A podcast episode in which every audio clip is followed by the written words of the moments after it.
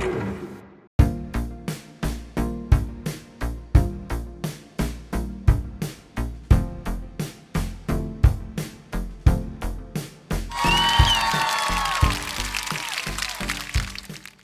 んにちは、トミトです。今日は結構ニュースネタがいっぱいあるので、えーとっとと行きたいと思うんですけども、まず1本目は、これは IT メディアニュースの記事なんですが、Google サードパーティー製クッキーの Chrome でのサポートを2年以内に終了へっていうことで、えっ、と、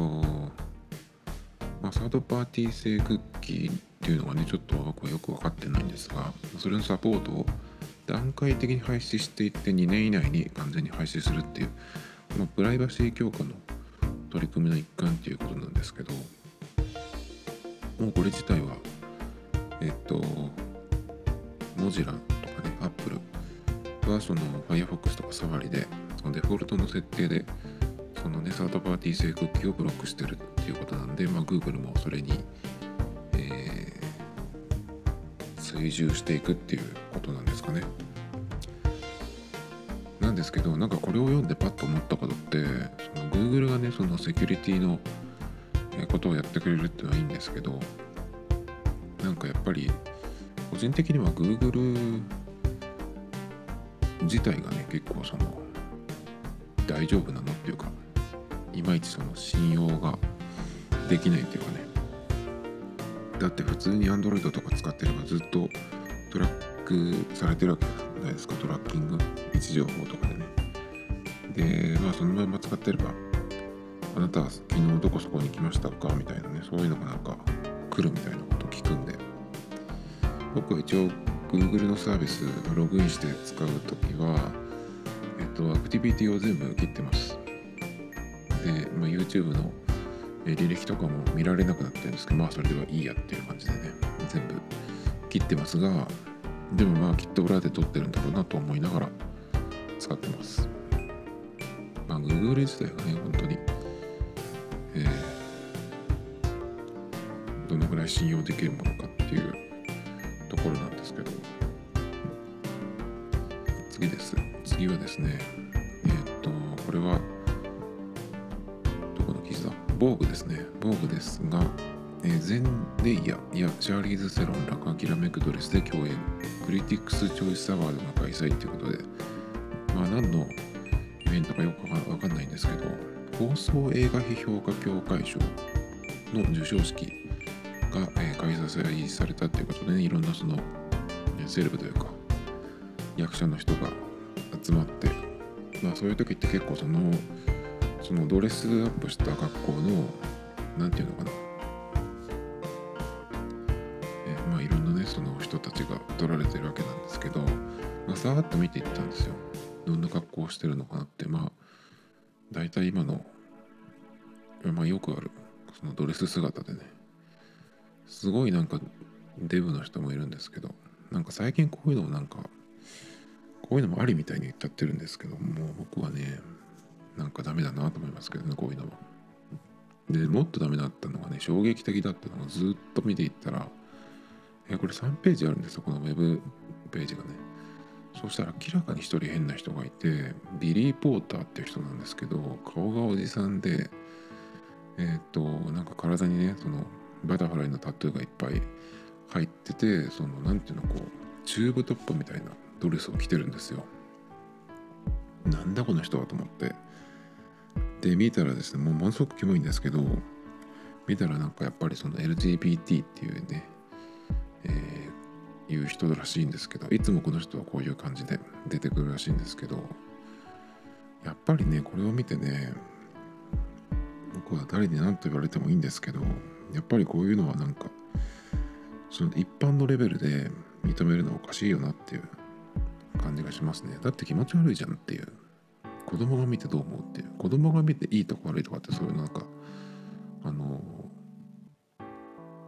教育とかそういうことじゃなくてやっぱ不自然じゃんっていうね。それはやっぱりその隠せとは言わないけどそういう風に生まれちゃった人はしょうがないけどさ。なんかやっぱりそれなりにあのあんまりそのどこでもそれで出てくるみたいなねそういうのはやめてほしいなと思いますけどね。捕まるよ普通だったらこんなの。だってこの人50歳過ぎてるっていうのが出ましたけど名前で検索したらねビリー・ポーターさん。ちょっと衝撃ですねこれは。ぱリベラルってのリベラルとか真面目は本当かいですわ、えー、次です、えー、ルーミーっていうサイトなんですけどもこのマイ定番スタイルっていうコーナーがあるんですけどそこでですね、えー、パタゴニアのアウトドアアウトドア用靴下がスニーカーとパンツの隙間を暖かくカバーしてくれたっていうことで結構僕はこれはあのまあ注目してるというか困ってるというかねその課題というか冬の服装のねあの解決しなきゃいけないところが結構かなり足が冷えるので毎年なんとか、えしたいなと思ってまあその冷え性改善みたいなこともやってたんですけどえっ、ー、と去年までは結構冬になるともう大体毎日ブーツくるぶしがしっかり隠れるやつっていう感じにしてたんですけど今年は一回もブーツ履いてないです。春先からあのハイテクスニーカーを履き始めてで最初はその春夏だけだと思ってたんですけどやっぱりそのファッションのそのトータル的にねもうちょっとこれでワンシーズンというか1年やってみようかと思って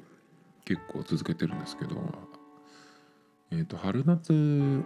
にしかやっぱり履けないスニーカーっていうのはやっぱりあってメッシュのものとかねすごくその通気性がいいものっていうのは冬に履いてると風が冷たい時にねその足が一気に寒くなるのでちょっと履いてられないなっていうことでまあ何足かは、えー、しまっておいてまあそれでも今履いてるやつは雨の日を含めたら8足かな。まあでも普通にやると雨の日を抜かすと7足なんで、ちょっとバリエーションとしては足りないですね。1週間に1足っていうふうに、えー、計算できますけど、それだと毎週この曜日はこの靴っていうふうに決まってきちゃうんで、やっぱ7っていうのはダメなんですよね。6だともちろん足りないし、だから最低8、やっぱ10ぐらいあるのが一番理想ですねこうその曜日と、えー、ローテーションもずれていくのででこれがえっ、とそのねスニーカーとパンツの間をそのカバーしてくれるっていうそのアウトドア用靴下っていうことでまあ出てるんですけど。まあメリノールとナイロンの混紡素材っていうことで。うん、まあでもそれだけなんでねちょっとどういう感じかなっていうのがあるんですけど。結構でも冬でもあれですよねスニーカーソックスっていうんですかくるぶしが出るやつで普通に平気で歩いてる人もいますけどちょっと信じられないですね前に知ってる人でいましたけどねそのくるぶし出してて「寒くないんですか?」って言ったら「全然」って言ってて女性だったんですけどね珍しいですよねちょっと僕はねフル装備で、えー、靴下そのくるぶしが隠れる靴下を履いてその上に、えー、タイツを履いてその上からパンツを履くっていう風にしてるんですけど。でもねそのこの靴下のやつを見記事を見ててねえっ、とまあ思ったんですけど一番ねその防寒まあ雪が降るようなところはまた別ですけどそうじゃなくて、割と雪が降らない。ところ。でその冬のその足回りの防寒っていうとスニーカーを履く場合ですね。なんかそのモコモコしたボアのブーツアグのブーツとかねそういうの履くっていうのはまた別で例えばスニーカーを履きたいという時にじゃあそれ以外で何ができるかなっていうふうに考えたんですけど一番やっぱり今年そういう格好するようになって防寒対策であの違いがあるったのはあのパンツの裾ですね。裾がちょっとこう広がってるっていうのはもうもちろんダメだけどそのストレートのパンツでも隙間があるじゃないですか。あれの隙間があることがちょっとね寒さにつながるかなと思います。なのであの一番いいのはリブリブでその裾がこうぴったり、えー、すぼまってるというか足にくっついてる。でその隙間がないっていう。それがやっぱり一番えっ、ー、と寒さが和らぐっていうのは変だけど普通のそういう隙間があるパンツに比べたら全然いいです。なので割とそのデニムなんかでもスキニーでテーパードっていうねそのテーパードっていうのは裾に向かって細くなっていくやつなんですけどでスキニーだともう、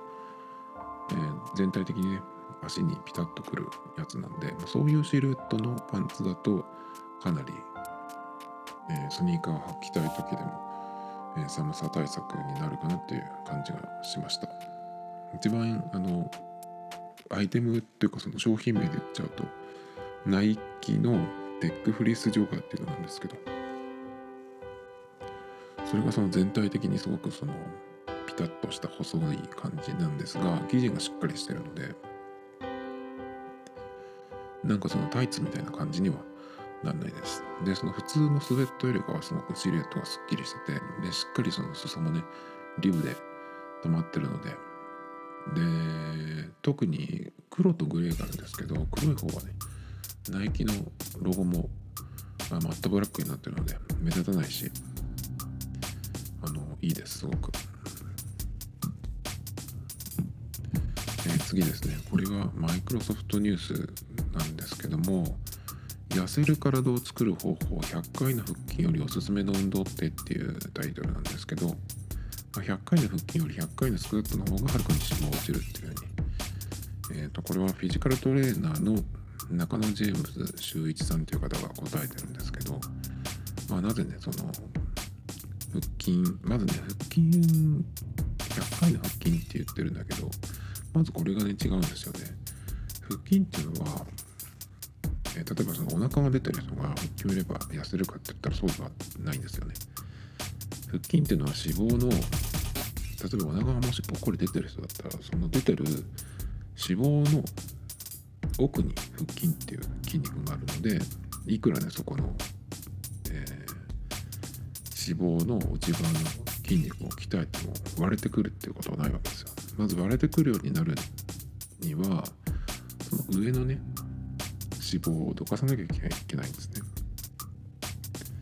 でそのためにはどうしたらいいかっていうと、まあ、有酸素運動するかそれかその全身の筋肉量を上げて代謝量を増やすそれと、えー、まあタンパク質中心の食生活にして炭水化物を減らす。だからライズアップは最初に、えー、と行くと、まあ、筋トレを思いっきりやらされてえー、食生活もねその炭水化物ほぼ多分ほほぼ抜きじゃないのかな。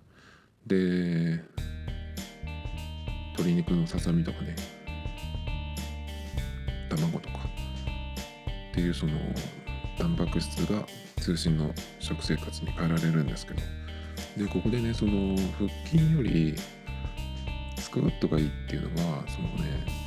これすぐ割とそのピンとくるんですが。えっと、大きい筋肉を鍛えた方がその基礎代謝がね上がっていくっていうことなんで。スクワットをやると太ももとあとお尻の筋肉この太ももとこのお尻の筋肉ってのはすごく体の中でもその大きい筋肉なんですよね、まあ、だからこれを鍛えるのがいいっていうこと。であとは背中もその腹筋じゃなくてスクワットで鍛えるといいっていうことらしいんですけどやっぱり太ももとお尻ですね。太ももふくらはぎこの辺をやっぱり鍛えておくっていうのが、えー、代謝もそうだし特に男性の場合はねその男性機能もかなりあの保てるというかなのでそのまあちゃんとね意味のある筋トレをするんだったらまずスクワットから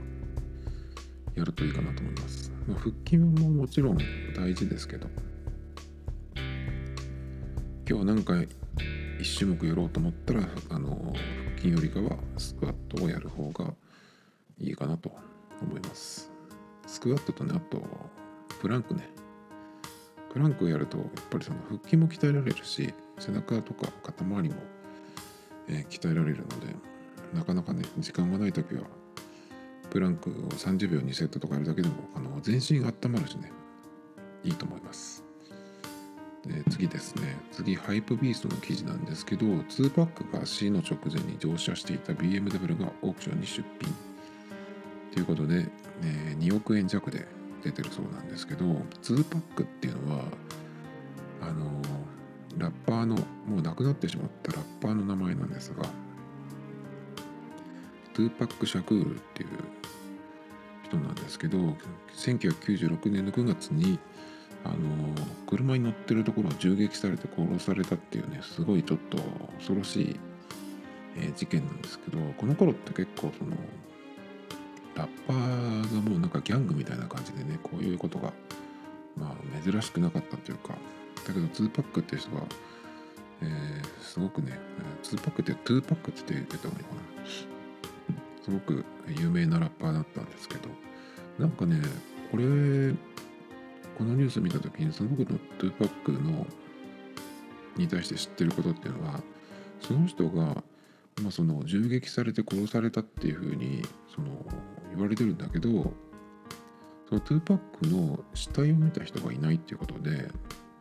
その彼は生きているっていうなんか説もね、えー、あったりしたんですよ。だけどこの記事を読んでいくとまあ確実にまあそっちの方がなんか嘘なのかなっていうかね。そっちの方がっていうのはトゥーパックが生きてる説が全然ここではまあ触れられてないんであれが何だったんだろうっていう感じだね。でまあその時に、えー、殺された時に乗っていた車が、まあ、オークションになってるんだけどまあその本当にね、えー、殺された状態と同じではなくてそのまあ家で言えばリフォームされてる状態でちゃんとねそのシートとかも、えー、交換されてるそうなんですけどなんか銃弾の跡も残ってるとかっていうんですけど誰が欲しいのかなっていうちょっとね理解ができないんですけどそんなさ人が殺された有名人とはいえね誰が欲しいのかなっていうちょっと意味がわからないですけど、えー、次はですねこれは Engadget 日本版なんですけどギャラクシーギャラクシーですね。ギャラクシー S10 ノート10にライトモデルを追加発表したサムスンの狙いを探るっていうことでえっ、ー、とサムスンのスマートフォンのギャラクシー S10 とノート10そのライト版っていうのが廉価版ですね、まあ、出たんですけど何が違うかっていうことなんですけどまだ出てないのかな。えー、もう出たのかな？ちょっとわかんないんですが。2月にはでも2020年のフラッグシップモデルとなる S20 まあ、過去仮だそうなんですがこれが発表されるっていう予定なんですがその前に健康モデルのまあ、ライト版。が出たっていうことなんですけどこれがですね何が違うかっていうと結構僕今ギャラクシー Android 買うならギャラクシーノート10プラスだなと思ってるんですけどもあの普通ね結構 iPhone でもえっ、となんだっけ。去年のやつは iPhone XS に対して iPhone なんだっけ。忘れちゃいましたけど何かありましたね。えっと廉価版っていう感じのモデルえ名前の付け方で。でこの結構ね iPhone の場合だとディスプレイもそうだし CPU もそうだしカメラもちょっとこう一段下げたっていうデザインもっていう作り方なんですけどこの Galaxy の、えー、S10 ノート10のライト版っていうのが中身は大体一緒みたいです。その性能的には。だけどあのディスプレイが今のそのギャラクシーですってこうエッジがねカーブしてるやつなんですけどそれがそうじゃなくてフラットな形状っていうことだそうです。で解像度もちょっと落とされてるっていうことで、まあ、ディスプレイでコストを下げたモデルっていうことらしいんですけどこれまずねこのライト版があの出るっていうのをねどっかで読んで読んではいたんですけどその時のねいやいらないよなっていう感じがしましたね。まあどっちも買ってないんであれなんですけどやっぱりそのもっといい性能のものがあるのにそこからこう価格を落とすためにね性能を落としたものってなんかすごいがっかりするんでやっぱり高い方に行くよねっていうのがまあ個人的な考えなんですけど特にそのディスプレイを落とすっていうのは一番そのやっぱり見るところなんでがっかりしますねやっぱりディスプレイがすごく、えー、ギャラクシーってすごく綺麗だなと思ってるのでもしかしてこれ液晶になっちゃうのかなと思っちゃうんですけどそんな辺は書いてないっぽいんですがそうですね。iPhone でも今11が液晶なんですよね。中身のチップとかは多分変わんないと思うんですけどプロとかと。だけどやっぱり買い替えて有機 EL じゃなくて液晶っていうのはねかなりちょっとテンションが下がるっていう感じなんで。あとねあの裏側のカメラのところがですね三眼カメラは一緒なんですけどあの iPhone とか最近の Google の Pixel 4みたいに四角くなってます。このカメラユニットが。これはやめてほしかったなっていうね。特にカバーつけた時にねこの大きさの穴が開いてるっていうのはものすごくダサいなと思うんで。ちょっとギャラクシーもこれをやってしまったっていうのはねがっかりです。あの表面っていうかそのディスプレイの方インカメラはそのカメラの穴のところだけ開いてるっていうデザインでまあ僕は iPhone のねあの鶴瓶フォン笑福亭鶴瓶さんみたいなんで鶴瓶フォンって呼んでるんですけどあれのどっちに比べたらね全然こっちの方が100倍いいなと思ってたんですけど裏側がねあの四角い穴になってしまったのはちょっと残念ですね。三三眼じゃなくて四眼かな。まあいいやどっちでも。次です、えー、次はですね、ハイプビーストなんですが、バーナーブラザーズって映画の会社なんですけども、が映画制作の意思決定に AI を導入。人工知能が膨大なデータを分析し、コンテンツ制作における最終的な意思決定を手助けっていう。ことで、まあ、意思決定っていうとね、意思決定に AI をっていうことはかなりその会社のその活動のね、えー、根っこの部分を AI でやるのかと思ったらそうではなくて最終的なところはやっぱり人間が判断するんだけどそうじゃなくて、えー、なんかリスクの計算とかね公開時期とか出演するキャストとかね、えーまあ、どのような作品をどのように届けるのかっていうそのまあ人間がやらなくてもいいようなところをその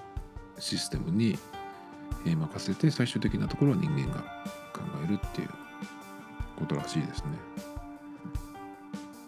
だんだんその AI が何をやるかっていうのが出てくるのかなっていう感じなんですけどまだねあんまりでもその AI が実際何に変わるのかっていうのは出てきてないのでちょっとまだまだですかねこの辺は。えー、次はですね、 Engadget 日本版なんですが、新型13インチ MacBook Pro が近日登場かっていうね、えー、話なんですけど、EEC データベースに Apple 未発表製品が登録ってことで、結構ね、このデータベースのところに、えー、新しいね、iPhone がテストされてたりとか、iPad の新しいモデル化とかってね、いうのが、まあ、出てくるんですけどでそうするとまあ数ヶ月するとそのモデルがね実際に発売されるんですけど、まあ、今回はその13インチの MacBook Pro が出たっていうことなんで、まあ、これも噂はずっとされてましたけど。ねだけど、えー、気になるのがうんと13インチっていう。ところですね。そのインチの大きさ。えっ、ー、と去年の11月かな。16インチの MacBook Pro が出た時に、えー、15インチの MacBook Pro っていうのがねそれまであったんですけどそれのこうベゼルが狭くなって、まあ、ちょっとでも大きくなってるんですけどその感じで15インチモデルが16インチに置き換わったっていうことなんですけどえー、13インチがだから14インチになるのではっていうね話もあったんですけど、まあ、ここではね13インチっていう風になってるのでその辺は変わらないのかなっていうねそこだけちょっと気になりました、えー、次です。これはねニュースじゃなくて僕が個人的にちょっと、えー、探していたものがあって、まあ、それをねちょっとこうググっていたところで見つけたんですけど、えー、ネトラボっていうえサイトの記事なんですけどもちょっと古いです。これ2014年3月29日の記事なんですがマイケル・ジャクソンの MV から音楽を抜いて「風青」とかのね声だけ残すとただの変質者っていう記事なんですけどなんでこれをね、え僕は今日見つけたかっていうと BGM 作る時にそのいろんなね最近の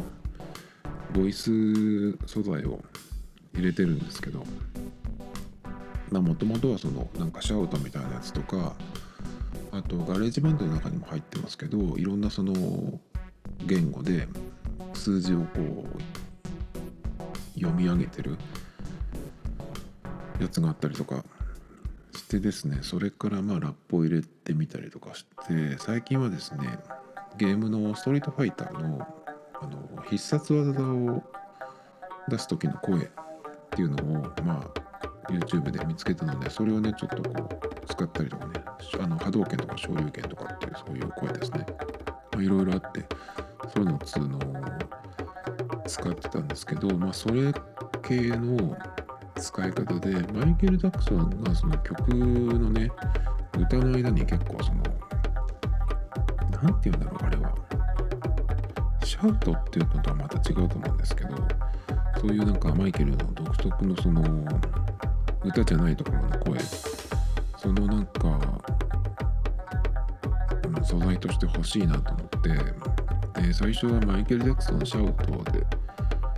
えー、シャウトとかボイスで検索してたんですけどマイケルの曲にシャウトっていう曲があったのでそれがちょっとダメだったんですね。でボイスでやってもちょっとダメだったんで日本語でやってみたらさカタカナでマイケル・ジャクソン声素材とかってやったらですねこれが出てきまして。でこれはマイケル・ジャクソンのミュージックビデオの中からその曲を消したバージョンっていうのがあってですね、えー、それがねこの曲の MV の中ではマイケルが、え、女の人にうんと向かってまあいつものね出しながら踊ってるんですけど曲がないとねすごくその変態みたいに見えるっていうそういう記事なんですが。ここからちょっと声をもらおうかなとか思ったんですけどね、まあ、かなりこれえ短い動画なんですけどかなりシュールというか笑えます。次はですね、IT メディアニュースの記事なんですが、後払いサービスペイディっていうものかな、ペイディ悪用した詐欺、メルカリなどで発生か、ネットで報告が相次ぐっていうことで、何かっていうとですね、メルカリで商品を購入して、まあ、そこのそこで代金を支払って、その、まあ、物が届いて、まあ、取引完了っていう風になるんですけど、えメルカリでですねその買いたい購入者の人がまえーと、お金を払ってそうしたらペイディっていうところからも請求が来て、えー、そこにも払わなきゃいけないのかっていうねなんかそういうことが出てきてるんですけどこれは何かっていうと、えー、ペイディっていうのはですねえこれを使ってるその出品者っていうのは何をしているかっていうとですね物がないのにあの注文を受けるわけです。で注文を受けてからえっとなんか他のところで商品を購入してそれを発送するっていうことなんですけどその物がなくてその通販サイトから買ったその請求書をメルカリで自分が売った客に対して売ったその購入者に対して、え、請求書を送ってるっていうねそういうなんかことが結構続いてるとか、あるみたいです。だけどまあメルカリの広報のコメントだとそのいろんなね、出品者購入者だけじゃなくて他のその会社が関わってくるからなんか今そのどうするかって出来上がってないみたいなんですけど。やっぱりあれですよね。メルカリってそういう人種がいるってことですよね。そうじゃなくてもなんかその自分の都合でね自分の都合が常識みたいに言ってる、えー、人ととかもいるってよく言いますからね。僕メルカリで2回ぐらいしか買い物しないですけどまあ運よくね今のところは特に問題なく、え買い物できてるんですけど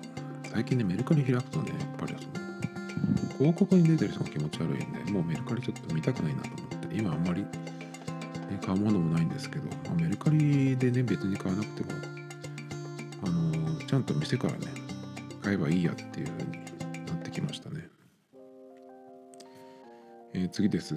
Engadget 日本版ですが、 Suica が家鍵な分譲マンション。初のダブルロック仕様ということで、そういうね、まあ、もうとっくに出てきるんじゃないかなと思ってたんですけど、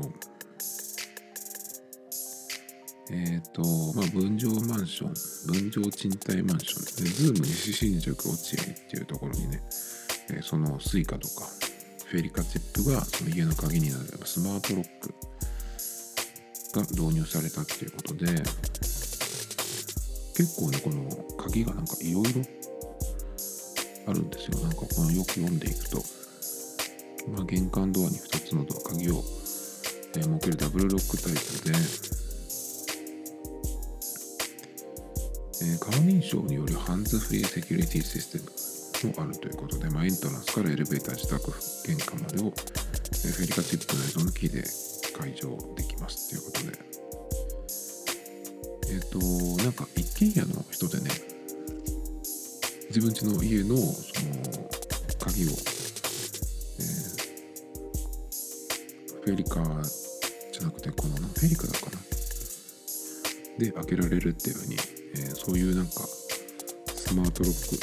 ていう感じの鍵をね家の鍵に取り付けてるっていう人もいるみたいなんですけど。バックスペース FM の松尾さんだったかなアップロッチで、えっ、と、家の鍵が開けられるようになって、で、しかもそのかざすんじゃなくて、近くに行けば、もう勝手にガチャッと開いてくれるから、荷物持ってても開けられるなんて話を聞いたような気がするんですけど、まあそういうのがマンションで出てきたっていうことですかね。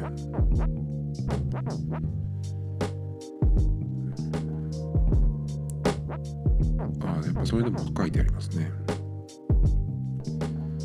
なんかその玄関ドアに両面テープで貼り付けたスマートロック機器が経年劣化で落下し家に入れなくなったりマンションでオートロックに対応できないといった課題があるってこともあるんですけどでもその辺はまあだんだんね改良されていきますよね。まあでも結構こういうのが備え付けでなってくるとあとはだからこういうのがハッキングみたいなねこともあるのかわからないですけどでもあの車の鍵なんかも今はもう鍵を穴に刺してガチャってやることはないし、まあ、あれみたいな感じにもうちょっとこう簡単になればなと思いますけどね。え、車といえばですねこれはどこのサイトだろう？オートプルーっていうところなんですけどもメルセデス・ベンツ GLE400D フォーマティックスポーツ試乗機っていうことでえっ、ー、とメルセデス・ベンツで僕が乗ろうかなと思ってる車が今のところは、えー、E クラスのクーペとか、えー、GLE なんですけどえっ、ー、と GLE は結構でかいのかなと思いながらそうすると GLC かなと思うんですけど GL あの E クラス以上にならないとあのメーターからナビのモニターがこうつながったデザインにならないので C クラスだとねこうナビのモニターがこうぴょこっとそこだけ独立してるのがあんまりちょっと好きじゃないんで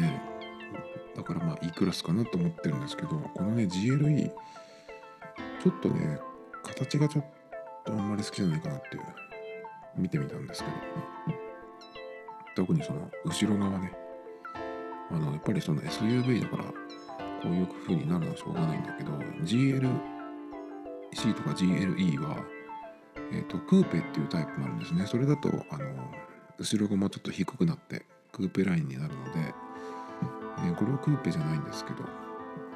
やっぱり GL はクーペがいいなと思い直したっていう、ね、そういう記事でしたね。次です。これも Engadget 日本版なんですけど、通勤地獄の東京船が変えるソフトバンクトヨタの MONET が快適船出勤の実験っていうことなんですけど、えー、どうなんだろう、これ。船で、だけど、大雨の時とか風強い時とかは大丈夫なの？っていうのもあるけどでもあのこれを見て思一番思ったのがその通勤手段を変えるんじゃなくてその大勢がね同じ場所に集中して同じ時間に、えー、出勤するっていうその仕組みを変えればいいじゃんってまだ出勤しなきゃいけないのかっていうねなんかそっちの方がちょっとえずれてるなっていう感想です。えっ、ー、と、これが最後なんですけど、これは Yahoo のニュースですね。珍しくこんなところなんですけど、ね、消費冷え込みステーキ単価2000円で庶民離れ、いきなり閉店の背景っていうことなんですけど、いきなりステーキが、えっ、と、ここの1、2年かな、かなりその出店拡大をしてきたんですけど、ど結構。年末ぐらいからやってるかなこの話。あのたくさんね同時に、不採算店舗を閉店するっていう風になってきてまあかなり、えー、なんか客離れが進んでるみたいな感じでね。なんでなんだろうと思って静岡市にもいきなりステーキあって結構ね平日のお昼の2時ぐらいでも外につながってたりするんで入ってるんだよなとか思ってたんですけどね。まあそんなと思ってたら、まあ、こういうニュースも出てきたんでどうなってんのかなっていう感じで僕は1回しか行ったことないんですけど、まあ、正直、えー、いきなりステーキより他のステーキ屋さんの方が僕は好きかなと思いましたでえー、ここに書いてあるのがですね、同店のスタンダードの価格である2000円が一般的な消費者感覚としては高いと指摘ということなんですけど、うん、2000円が高い。でもステーキ屋で2000円って相当安いんですよ。僕はだいたい300食べたいなと思うんで、えっ、ー、と、ご飯とかは別にいらないので、大体300がまあ、えー、スタンダードなんですけどそうすると大体安くてもも3000円はすると思うんですよね1キロ1000円みたいな感じなんで。でもそれでもかなり安いと思うんですけどステーキっていうとねやっぱりステーキっていうかステーキだけじゃなくてやっぱり鉄板焼き屋っていう感じじゃないかな。ステーキ屋さんっていうとステーキを食べるっていうとね。そうすると結構ホテルの上の方とか行ったりとか、え、することになるんですけど。だからねまずねその2000円っていう値段ですけどうんとなんつったらいいのかな。今外食ってだってラーメン屋行っても何にも入ってないラーメンだったらまあ700円とかで食べれるとこもありますけどそれじゃしょうがないからいろいろねそのつけていけばあっという間に1000円になるし。でねやっぱりステーキって1000円では無理だからやっぱ2000円ってかなり安い方だと思うんですけどこれが高いっていうのがねちょっとそのどういう人と、えー、どういう人をターゲットにしてビジネスしてるのかっていうかどういう人が客で来てるのかっていうところなんですけどこれが高いっていうことはおそらくだけど、うんと、ファミレスとかあとラーメン屋とかとその競争になってるんじゃないかなと思いますね。だってステーキってえっ、ー、とファミレスでも食べれるじゃないですか。味はねそんなにあれですけど前にねステーキガストっていうどっかに転勤でプチ転勤で行ってた時にえーと、いろんなとこに食べに行ってたんですけど肉が食べたいってなった時にちょうどなんかその幹線通り沿いにステーキガストっていうのがステーキガストっていういう店なんだけどあのなんかステーキがいまいちだったなという印象だったんですけど。でもそこでも大体2000円はいかなかったけど1500円は超えてたかな。だからやっぱりその2000円ってステーキで2000円って言うと安い方だと思うんですがそれで高いって言われるっていうことはその来てるお客さん的にはあのまあ一人客が多いんでね結構そういうもっと、えー、価格競争になれば勝ち目はないですよね。他のところでもステーキは食べれるし、えー、お弁当とかになればねもっともっと安くなるので。だから出店やすよりも値段を上げた方が良かったんじゃないかなと。あとあのやっぱり立ち食いスタイルみたいな感じ。一人一人席で。結構僕が行った時はなんか壁に向かって食べるようなとこだったんですけど。あの焼肉屋が大体その4人掛けの席とかが普通じゃないですか。だからまあ団体客を呼んで、えー、そうするとまあ1テーブル1万円はいくじゃないかなと思うんですけどそれに比べればね2000円で高いって言われちゃうような状況ってことはあまりそのお金を使う客層じゃなかったんじゃないかなっていう感じですよね。